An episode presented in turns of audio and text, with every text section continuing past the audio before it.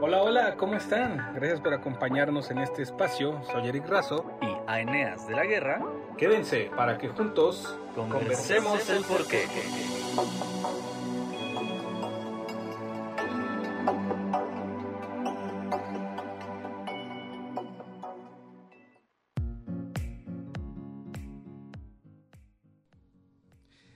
¿Qué tal gente? Sean bienvenidos una vez más para que conversemos el por qué.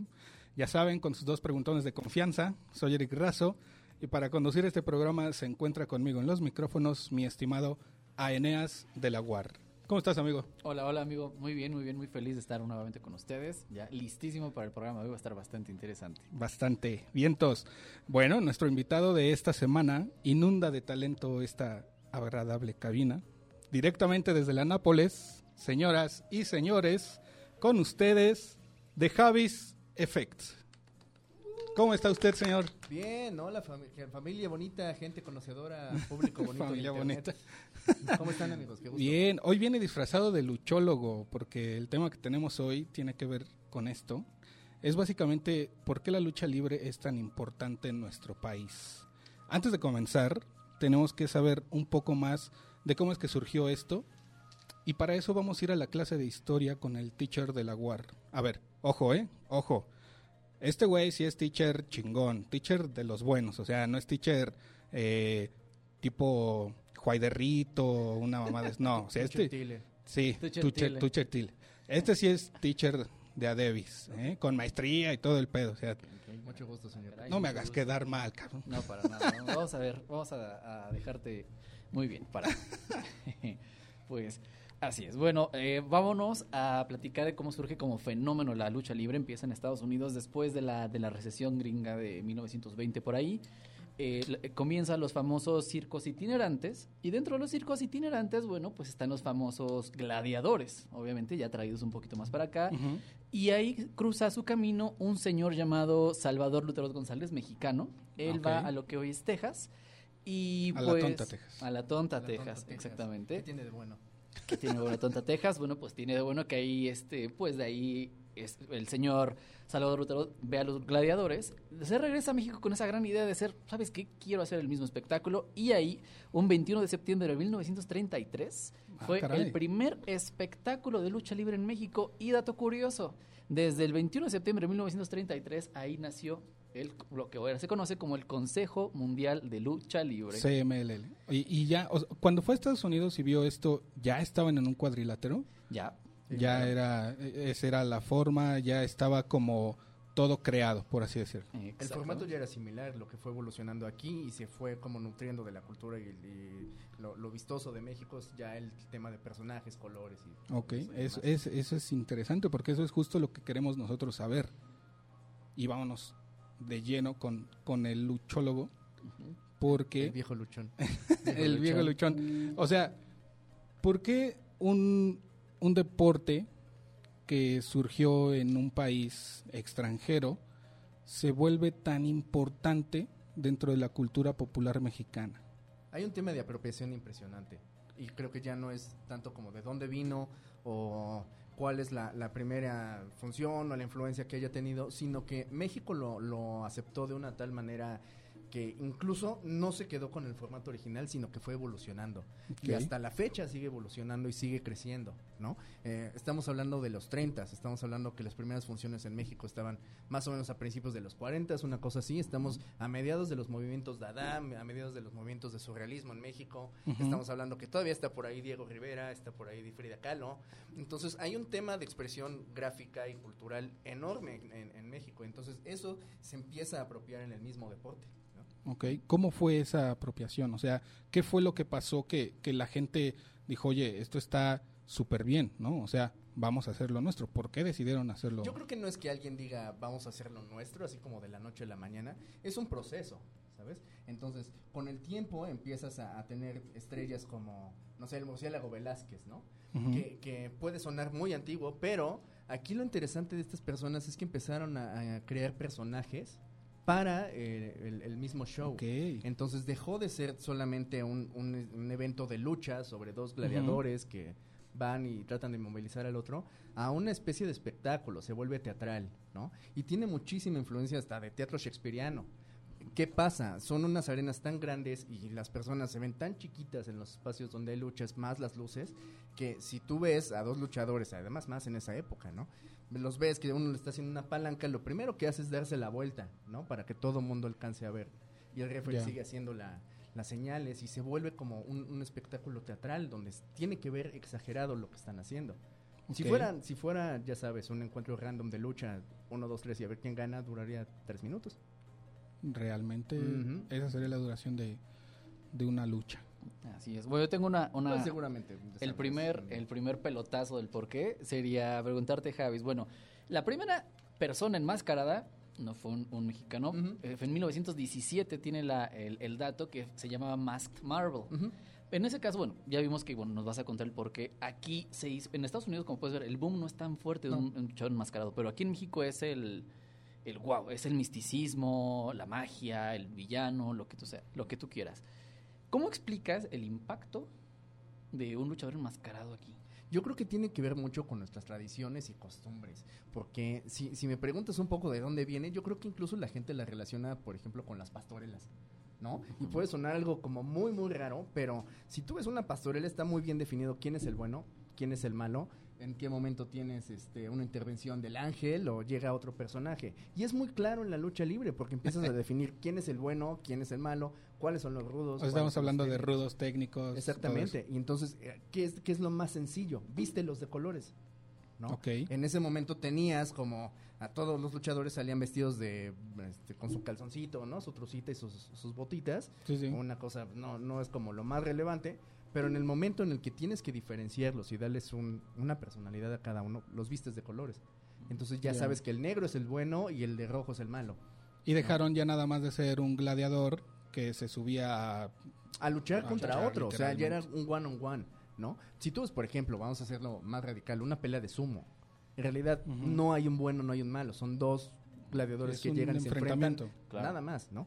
Y aquí eh, tiene esa teatralidad y tiene esa simpatía para que el público pueda apoyar a su favorito y puedas decir, ah, pues este es el bueno, este es el malo, el malo es marrullero, el malo va a sacar ventaja, el bueno es Mm. mucho más técnico, ¿no? Ok. El bando científico. Y, y los referees entran a ser parte de este espectáculo. de este mismo espectáculo, porque la, la chamba del referee es hacer más grande toda la acción que están, están haciendo los luchadores, ¿no? Si tú ves que, que el luchador da un golpe con el puño, le va a decir, con el puño no, y se da la vuelta, ¿no? Y está tratando de que la gente... así, Ok, ¿no? sí. Así, ¿no? Se- o sea, se va a dar cuenta de- y va a procurar que la gente se dé cuenta Sí, todo, de lo todo. que está, está tratando de prohibirle a uno o a otro. Ok, ¿No? E- eso es algo, o o sea, a mí realmente no me cuadran muchas cosas en la lucha libre. Me gustan, las he visto. Creo que todos tendríamos que ir a una, eh, a la arena a ver una sesión de lucha libre, porque la verdad es que es un espectáculo increíble, es un espectáculo muy bueno, pero hay cosas que no me cuadran, güey. Por Pero- ejemplo, Pero a ti no te cuadra nada nunca. a veces sí, pero de la lucha libre hablando hoy, Ah, o sea, lucha. no, entiendo, no entiendo por qué no se, no se permiten los puñetazos, pero sí te pueden dar un chingazo con una silla, güey. O sea, no, mames. No ha puesto atención No. los últimos tres minutos, ¿verdad? Sí, sí, pero o sea, ¿por qué, güey? O sea, todo, todos saben que está armado, es lo que me estás diciendo. Yo creo que es, a ver, si estamos hablando del impacto cultural, creo que lo importante no es saber si se pegan o no. Es un deporte de contacto, hay gravedad, hay llaves, hay castigo, sí, hay violencia, hay barbarie, tiene Sí. que ser, ¿no? Es parte fundamental, ¿no? Exactamente, pero no se trata, ahorita creo que el punto de qué tan real es la lucha, sino en el impacto sociocultural y, y a la cultura pop que ha tenido, ¿no? No solamente el espectáculo per se, sino cómo el espectáculo de la lucha libre influyó a la música, al cine, a incluso los días de hoy, el caricaturas, ¿no? Películas, o sea, como de, de un espectáculo que está aquí en México, en una arena cerca de la lagunilla, llegas hasta una película de Rob Zombie, Sí, sí. ¿no? O llegas a caricaturas en Cartoon Network, Ok. ¿no? El, el mito de Fray Tormenta y Nacho Libre, ¿no? O sea, Claro. es, es un salto cultural enorme que hasta la fecha sigue, sigue teniendo una, una apropiación cultural en todo el mundo. Ok. Sea, hay películas de luchadores en la India, o sea, imagínate. Existe Wow. una película de Santo y Santo y Capitán América contra el Hombre Araña. No, No es broma, Sí, no es broma. sí. sí. Y es una película clase C, o sea, si aquí eran clase B, que no eran las películas más relevantes y de definitivamente no el mejor presupuesto, que llegue esa apropiación cultural a la India y que pongan al santo equivalente con el Capitán América, Sí. o sea, Es- son palabras mayores, ¿no? Exactamente, y es a lo que voy, ¿no? O sea, creo que otra vez, no se trata de si se pegan o no, si la silla está permitida, si no se vale el puño, ¿no? Sino cómo este, este pequeño gran fenómeno que sucede aquí y sucede tres veces a la semana hasta la fecha, ininterrumpido, salvo por pandemia. ¿no? Sigue existiendo y, y va a tener una influencia enorme, o sea, y tú ve a cualquier tianguis, ve a cualquier, este, no sé, el, el lugar que tú se te ocurre, vas a encontrar una máscara de luchador, vas a encontrar un monito. Es, es- El, el es- destapador Pa- parece, Claro, pare- sí. Los destapadores. Parece Que, que mentira, luego se los pero roban en las fiestas. Se los roban. Es Sí, una cosa sí, espantosa. desaparecen, güey. No sabes lo Yo feo tengo que uno es. nuevo, luego los invito a que lo vean. Han, han de estar bien padres, han de servir súper bien. Fíjate, o sea, hablando de eso, tú lo dices como de broma de luchador, pero piensa cuál es el juguete por la excelencia mexicano. Ah, bueno, yo tuve uno, de- o sea, los Reyes me trajeron un cuadrilátero y cuatro luchadores, güey. cuatro, tres liguitas ahí. Eh, ajá, O sea, y era, era una maravilla, cabrón. O sea, jugar Con eso era increíble, güey. O sea, porque te imaginabas ahí aventándose unos contra otros y... Eso es lo que estás diciendo. Es, es la fantasía y la apropiación que le das a un personaje, Exactamente. ¿sabes? Y ahora, eh, volviendo nada más al punto, o sea, ¿cuál es el juguete por excelencia en México? ¿Sabes? O sea, todo el mundo Sí, pensaría que son las artesanías o que son los trompos o baleros, pero en realidad son de influencia eh, india o son, este, tienen muchísimos lugares de origen, pero en realidad el, el- el juguete por excelencia que nació aquí es el muñeco de plástico soplado de un luchador. mm, interesante, muy bien. amigo. Yo, por ejemplo, tengo una, una pregunta. Eh, Una a, nivel, a nivel social, eh, es- México estaba tan necesitado de encontrar un, un villano, un héroe, que ahorita nos vas a platicar del, del héroe, que ya lo, ya lo mencionaste. Por ejemplo, tu- tuvimos villanos increíbles, como fue el Cavernario Galindo, que la gente literal se espantaba, que, que pensaba que si era un cavernario y lo veía en la calle y lo querían golpear. Benito entonces, Juárez. ah, exactamente, Benito Juárez. Eh, pero entonces, ¿qué, ¿por qué crees tú que el santo llegó a ser tan, tan grande, tan, tan trascendente en la historia de la lucha libre mexicana que, bueno, comentaste que traspasó fronteras?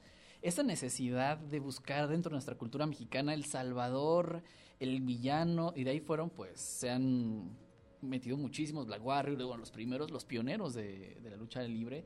¿Por qué crees tú que trascendió tiempo y también este Generación. generaciones, todo. Mira, hasta la fecha tenemos un país que sigue buscando un héroe. O sea, somos un país necesitados de alguien que llegue a representar el cambio, que marque una tendencia, que marque un antes y un después, que nos saque de donde estamos. Ok. ¿no? Eso lo representa el santo. Dos, es un país católico. Es un país sumamente católico. Sí, Cuando tienes un personaje que se llama el santo, pues evidentemente le vas a tener ahí una, una cercanía, ¿no? Te vas a, vas a conectar con, con- con el personaje. Do- tres, era plateado y estamos hablando de 1940 y tantos, ¿no? Y ya ver a un ser ahí con las luces y que brillara y se viera plateado, o sea, es un personaje súper bien creado, ¿no? Cuando las máscaras generalmente eran o negras, rojas, un azul por ahí, ¿no? Bueno. Blancas. Ok, nos platicabas por qué el santo se convirtió en algo muy representativo y parte principal. O sea, yo creo que es mucho de, pongámoslo así, la gente tomó esa lucha de gladiadores y la tropicalizó con todo el folclore que existe en nuestro Sí, sí. país. Entonces, ¿qué más pasó con el santo? ¿Por qué se terminó de convertir en esa figura? El cine. El cine. El cine. A y, ver. Ahí, y ahí te va un dato súper curioso. La, la película que se llama El Enmascarado de Plata no está protagonizada por el santo. Ah, chinga. ¿Por qué no? Porque era el médico asesino. O sea, pero el, el enmascarado de El plata. Enmascarado de Plata, la película El Enmascarado de Plata cuenta la historia del santo o un personaje similar al Ajá. santo, sin mencionar al santo, que fue mucho éxito. Tuvo, fue, es una de las primeras películas donde en realidad hay luchadores como tal. Y- Uno de los primeros que salían en las películas era Wolf Rubinskin. Wolf Rubinskin era luchador, pero en realidad se salió de las luchas por ser galán de novelas y de películas. Mm, Pero ya las primeras películas directamente con luchadores son con el médico asesino y, y la- una de más- las más relevantes es el enmascarado de plata que da como pie a que el santo entre al cine hasta el 58. Ah, caray. No, 48, disculpa. Ok. En el 48 debuta el santo. No, 58, porque el, el día No, que... decídete, güey. No, sí, 58. A ver. ¿Qué son 10 años cinco en este ¿Qué son por 10 una? años? Sí, pues no creo que Es que haya estás hablando de un género que duró al menos 25 años en pie. El cine. El cine de luchadores como tal. O sea, es un subgénero clase B, ¿no? En, México. Entonces, retomando eso, o sea, me estás diciendo que la lucha libre es una puesta en escena. Es, es tal cual.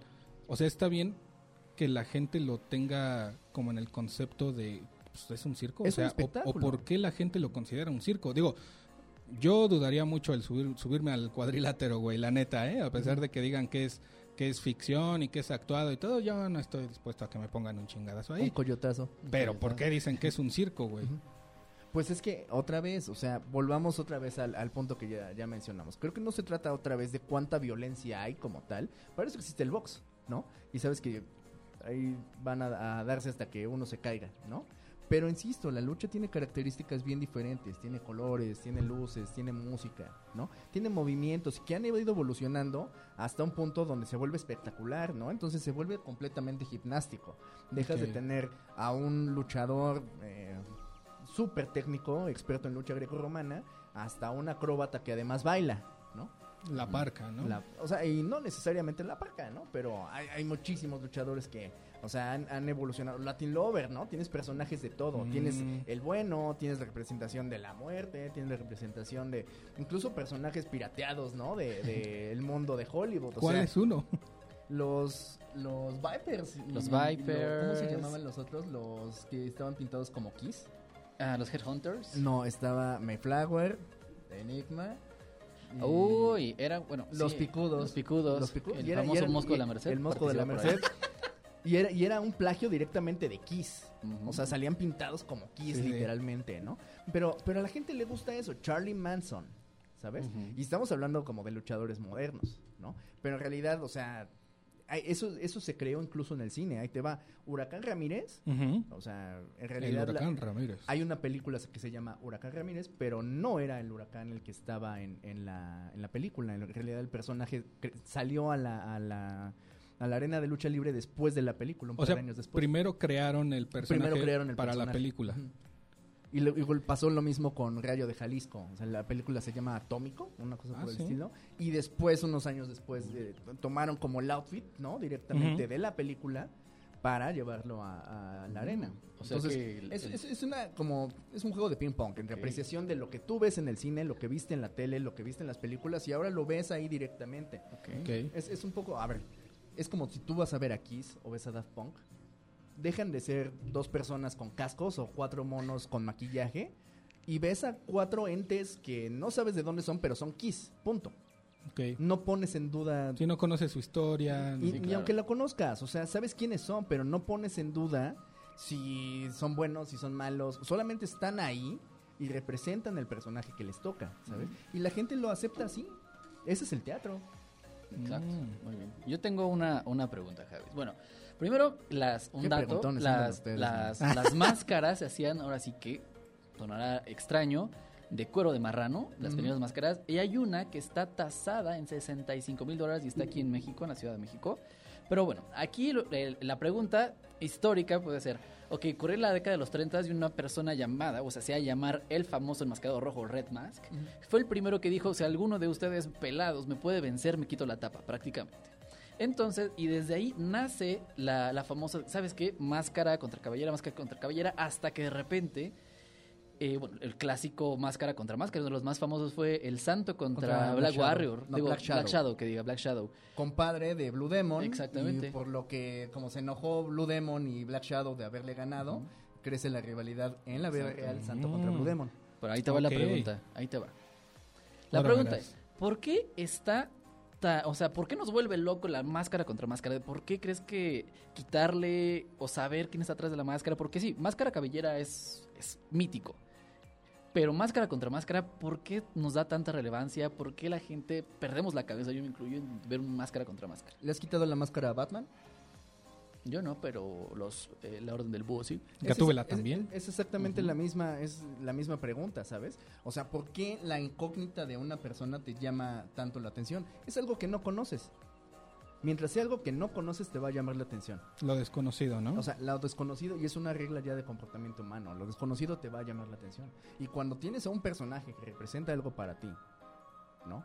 Enfrentándose a otro que representa algo para más personas, y los pones en one on one, sí, es o sea, da- se- se darle ve- al ego también Exactamente. y todo. Y, además, muchas veces le rompen la carrera al, al que pierde, ¿no?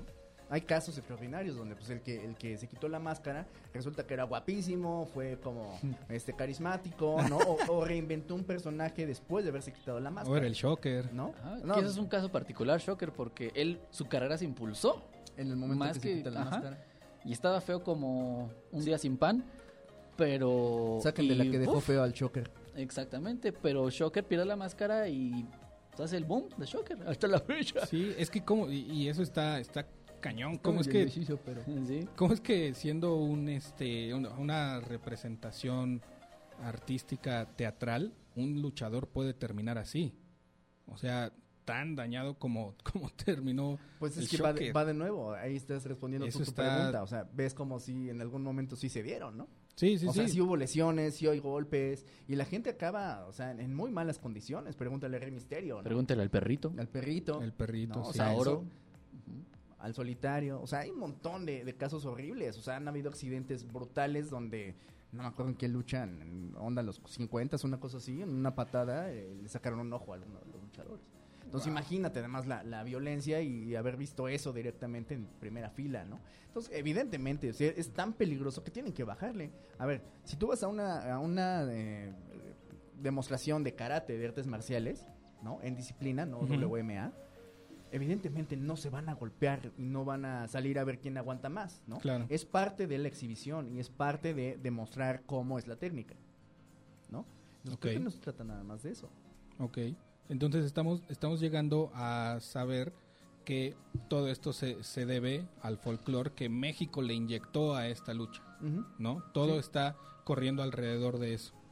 Ahora, ¿cuál fue y cuándo, o más bien cuándo fue la última película que hubo alrededor de esto? Ahí te va, es bien, es bien chistoso porque han tratado de, de revivir el género varias veces, ¿no? Incluso una película ya con El Hijo del Santo por los 2000 hay películas con Mil Máscaras ya por 2005, 2008 que son verdaderamente patéticas, Ujú. o sea, tienen unas temáticas que, que si de por sí eran horribles, ¿no? O sea, es cine clase B, la historia no es como lo más relevante, o sea, tienes que entender que es ciencia ficción, ¿no? Sí. Y ciencia ficción de clase B, ¿no? O sea, no es una gran producción, no le están apostando a que sea un éxito comercial. Simplemente es entretenida y lo que quieres ver es a los luchadores siendo luchadores, ¿no? Y- pero pero el, el- el gran final de, de, el cine o de la era clásica del cine de luchadores es, si no me equivoco, es con Viaje a las Bermudas o Triángulo de las Bermudas con Santo Blue Demon y Mil Máscaras. Ok. Que de plano fue como el último gran suspiro del, del género. Esa no la vi, mano, fíjate. Y ya es como más o menos como por el finales de los 70 ¿Mm? Creo que eh, puede estar en VHS, ¿no? Seguramente en su videocentro más cercano. Ahorita hay que pasar aquí hay uno. Que no nos paga. Yo tengo otra duda. Hablaste hace rato de referees. Eh, me acuerdo mucho, bueno, haciendo ahí un poquito de, de- de ejercicio de ñoño, me metí a ver que había un referee que se llama el Gran Davis, que empezó a hacer, tomar protagonista, que ya protagonismo, que nada más, no nada más era el rudo contra el técnico, sino el Gran Davis empezó a tener protagonismo dentro de la lucha. Y después de eso, pues llega el famoso padre de más de 20, el tirantes malandrín. malandrín. Pero ¿por qué piensas que también el referee ahora es un factor importante dentro de este espectáculo de lucha libre? Pues necesitas a alguien que le agregue algo más, ¿no? ¿Por qué se mete uno más a intervenir en la lucha? ¿No? Es, es uno contra uno y se mete otro a, a interferir y, ¿no? Cambia como el rumbo. Si tú te tienes, eh, sabes que existe un favoritismo generalmente, sabes que si va a luchar místico contra eh, Black Warrior, no sé, lo que sea, va a haber gente que le va definitivamente a místico y hay gente que le va al otro, ¿no? Pero si tú tienes alguien que de la nada te cambia la trama, y eso pasa en las películas, ¿no? O sea, hasta la fecha pasa en cualquier película de Hollywood o cualquier película clase A, ¿no? En el momento en el que tú tienes un cambio de, de la dirección de la trama, se vuelve mucho más interesante. Duda, ¿y por qué le daba calambre antes de, de dar el, el- Ah. el número 3? Pues porque no comía plátano, mano. No comía. Es malo. Yo creo que sí, porque era Necesitaba 1, 2 y potasio. calambre del Sí. pobre del tirante, sí me acuerdo. No, sí, pues necesitan potasio, hagan ejercicio. Tomen agüita. Ok, está bien. Pues vamos a retomar el tema porque tenemos todavía varias dudas. Una de ellas es, ¿No investigó para su programa o cómo? No, por eso te traje. Bendito Dios.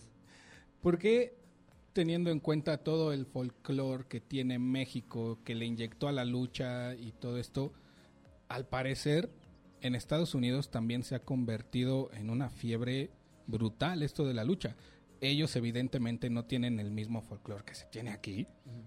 Y ¿por qué, cómo es que también esa lucha llega a ser tan fascinante y tan atractiva? Mira, alguna vez escuché a, a Mil Máscaras decir que uh, lo atractivo de, de la lucha libre gabacha es que uh, de entrada las anatomías son impresionantes, Sí. ¿no? O sea, cuando tú ves a un luchador mexicano o a los que estábamos acostumbrados, tú ves a Blue Demon Santo en las películas, tienen como su pancita, ¿no? O sea, en realidad son señores que se ve que van al gimnasio, eran muy fuertes, pero socioculturalmente no era lo más común tener a alguien tan trabajado en gimnasio, ¿no? Sí. Y cuando tienes a bestias de dos metros entrando en, en un ring, ¿no? Que contra el público se ven impresionantes, inmensos, y que se vuelve una lucha así brutal de manazos, y ellos explotan aún mucho más el tema de los personajes, ¿no? O sea, tienes un Hulk Hogan que, que logra así como un impacto cultural y un, un boom en, en la cultura, o sea, verlo en Rocky, ¿no?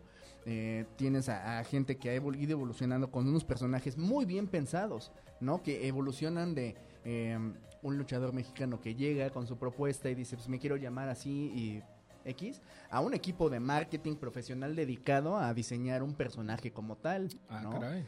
Ahí te va un ejemplo. El, el Undertaker en realidad se llamaba Kane de Undertaker. Y la máscara original de Kane, la, la máscara roja, estaba pensada para cuando el Undertaker se fracturó la nariz.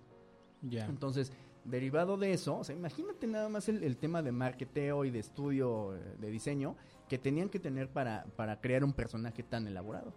¿no? Entonces, ese es un gran factor. O sea, tienen un equipo enorme de Sí, producción todo específico, ¿no? Para hacerlo grande, ¿no? Ya. Y que se vuelva mucho más atractivo visualmente. O sea, ve las divas, ¿no?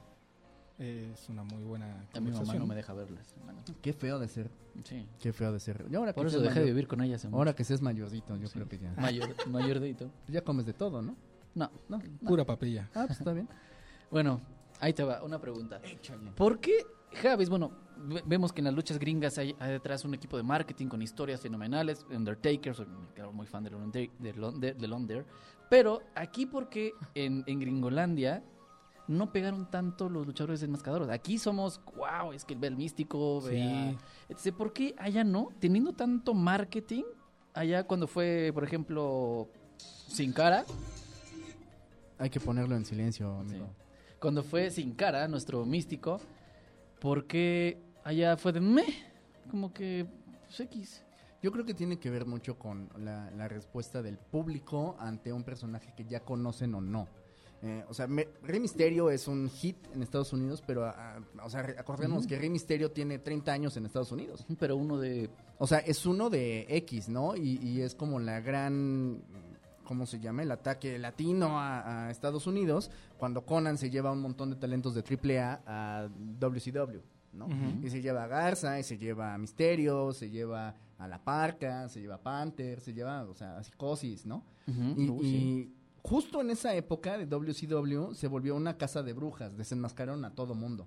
Justo porque el chiste era quitarle la, la, el, el misterio a cualquier personaje, ¿no? El chiste era destruirlos. Además, estamos hablando de los 80s, 90s, aún implicaba un racismo muy, muy importante, ¿no? O sea, un gabacho contra mexicano, pues, Claro. ¿no? El tamaño, la estatura, la anatomía, pesa mucho. Ujú. Pero Rey Misterio es un tipo que, a- además de ser muy, muy bueno y, y ser muy espectacular, se volvió muy carismático con el público gringo, ¿no?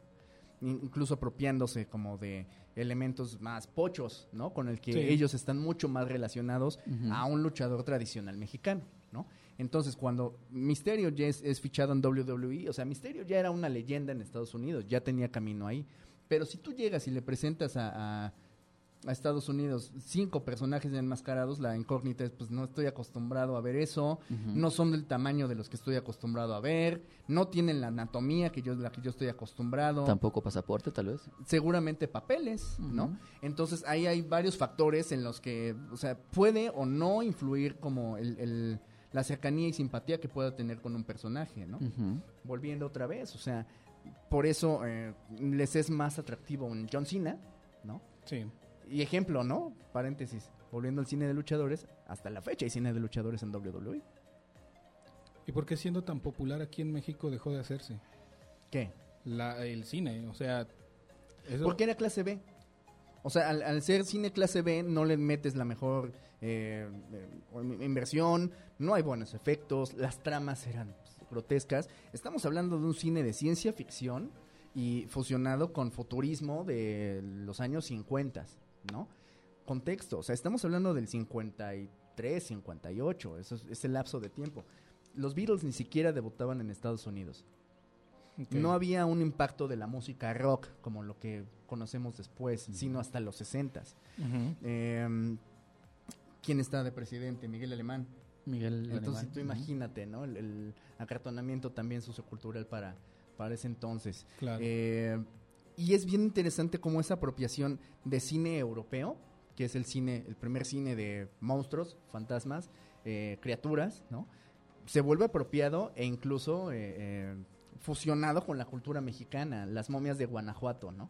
Sí. O sea, que no tienen nada aterradoras, pero ¿qué es lo más cercano a un monstruo en México? Pues el chupacabras, eh, las momias El de SAT. Guanajuato, ¿no? El SAT. El SAT. ujú. A ustedes saber de eso, pero es otra historia. pero, pero es esa apropiación, ¿no? O sea, pensar que Santo estaba peleando contra mujeres vampiro, contra robots, contra científicos locos, contra, no sé, criaturas que son amorfas, ¿no? Y con la ayuda de Chabelo, ¿no?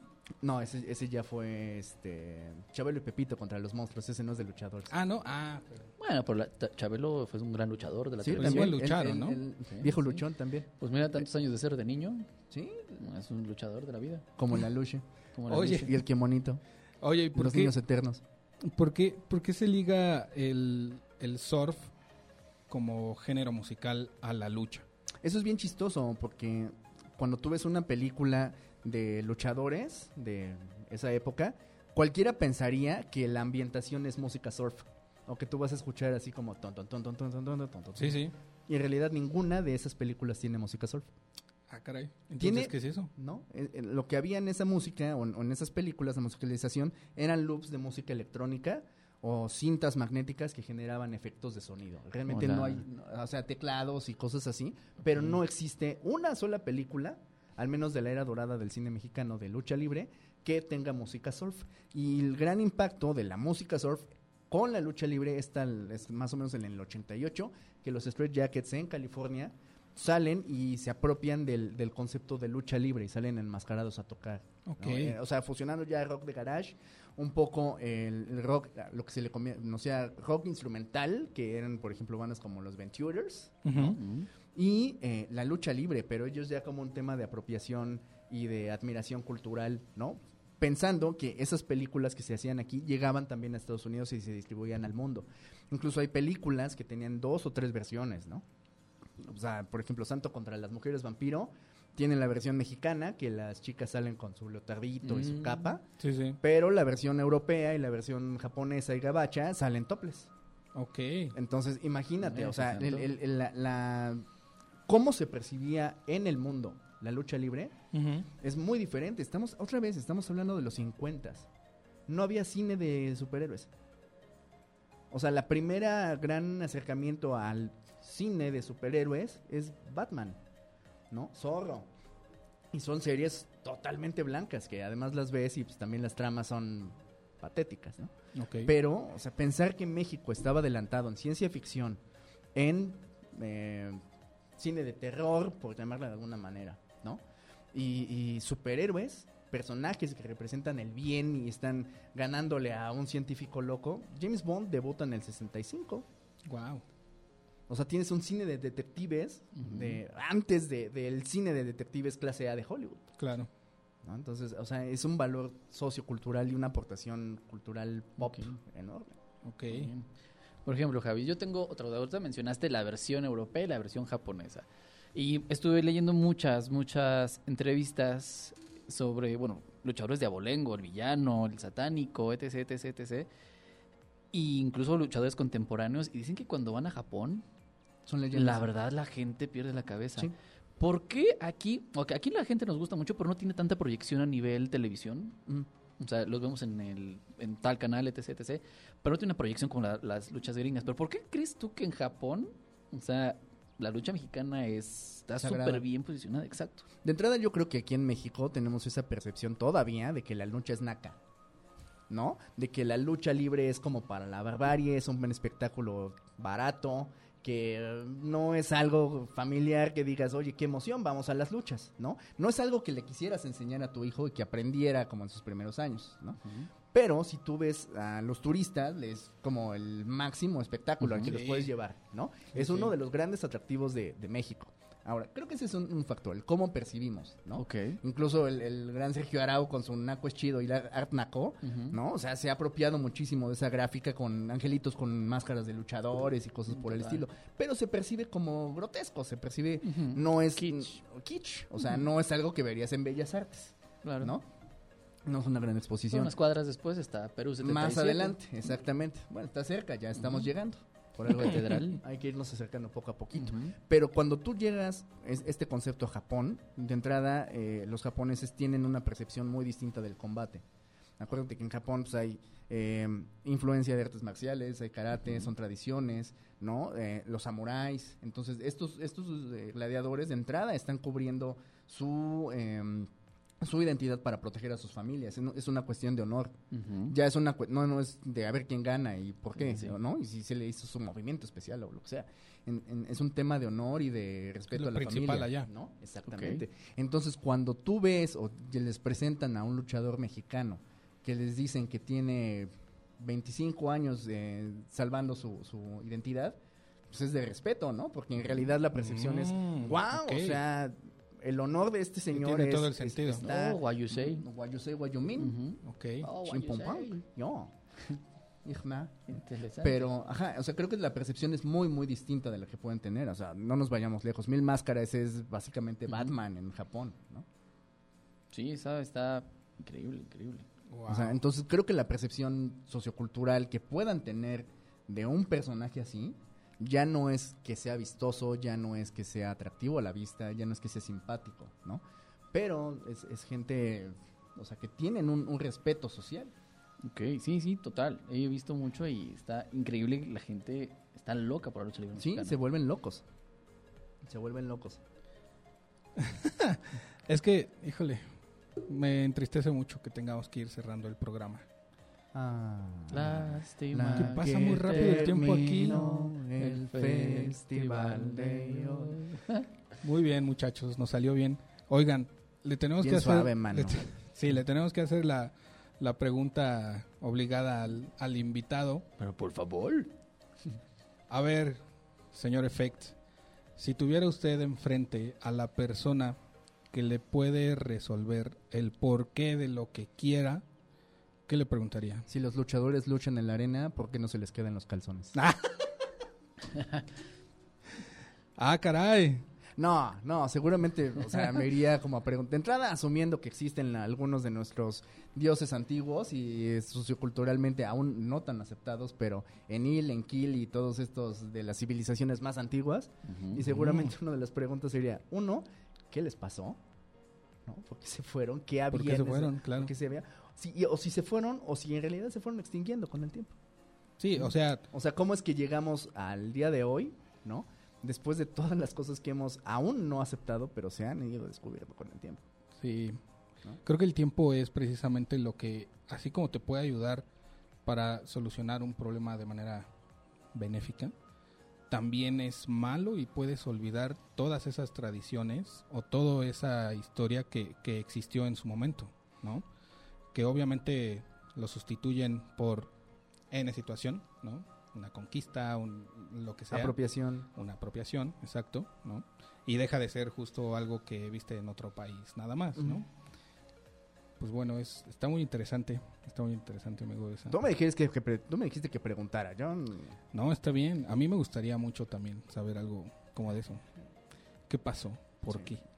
por ¿Qué ejemplo, pasó? ¿no? O sea, ¿por qué Petra tiene los templos enterrados en las en, en las cuevas, ¿no? O sea, ¿a quién se le ocurrió hacer un hoyo ahí y decir, vamos a hacer un templo aquí en- enterrado? A la gente de Petra, seguramente. Pues sí, los petritos. Los Los, pet- Los petardos. Los petardos. Yo tengo la teoría de que les cayó como una erosión enorme y les generó montañas encima de estos templos que ya existían. Probablemente. Por eso están enterrados. Sí, Pero porque... te, cuest- te puedo decir que les costó mucha lucha hacerlo. Imagínate. Ujú. Ah, lucha, lucha. Qué luchones, man. Qué luchones. Bien suave. Hombre, pues bueno, muchas gracias por habernos acompañado, No, señor gracias a ustedes. luchólogo. No, bueno, ho- hoy, hoy vienes disfrazado de luchólogo, pero realmente... eh, Es un eh, extraterrestre. Es un extraterrestre, sí. También este, disfrazado de... Este... Ay, ilustrador. También te disfrazas a Ya estamos veces entre ustedes. Digo, está- de- están entre de nosotros. ilustrador. sí, amigo. Él hizo una participación, no lo quería comentar él, pero es ilustrador e hizo una colaboración eh, muy impresionante con este luchador, Mil Máscaras. Mil Máscaras y WWE. Y Sí. otra colaboración para Nike y la serie de Noche Libre. Bien. Síganlo, busquen su trabajo, que lo pueden encontrar en... Instagram, eh, Facebook, ahora TikTok. Ujú. Y ahí por la Nápoles como de Ay, Javis ya. Contreras Effect. Ya está en la onda de la chaviza con el TikTok. Viene a todo dar, mano. Ya haciendo mis bailes y las tendencias. Sí, la otra vez el traje de baño que subiste estaba muy bonito. Haciendo el Sí. paso de Anita. Ujú. Sí, Dios mío. Afortunadamente no lo hemos visto. Bendito Dios. Y bendito- espero que así siga. Es bueno, con eso, eso no lo vean, nada más vean su Instagram. Ahí tiene todo su trabajo. La verdad es que es un muy buen trabajo de el señor luchólogo. y pues bueno, eso ha sido todo, muchachos. Lamentablemente Ah. se acabó el programa. Sin antes agradecerles por escucharnos. Somos su par de preguntones. que Estamos buscando respuestas. Si quieren saber el por qué, escúchenos.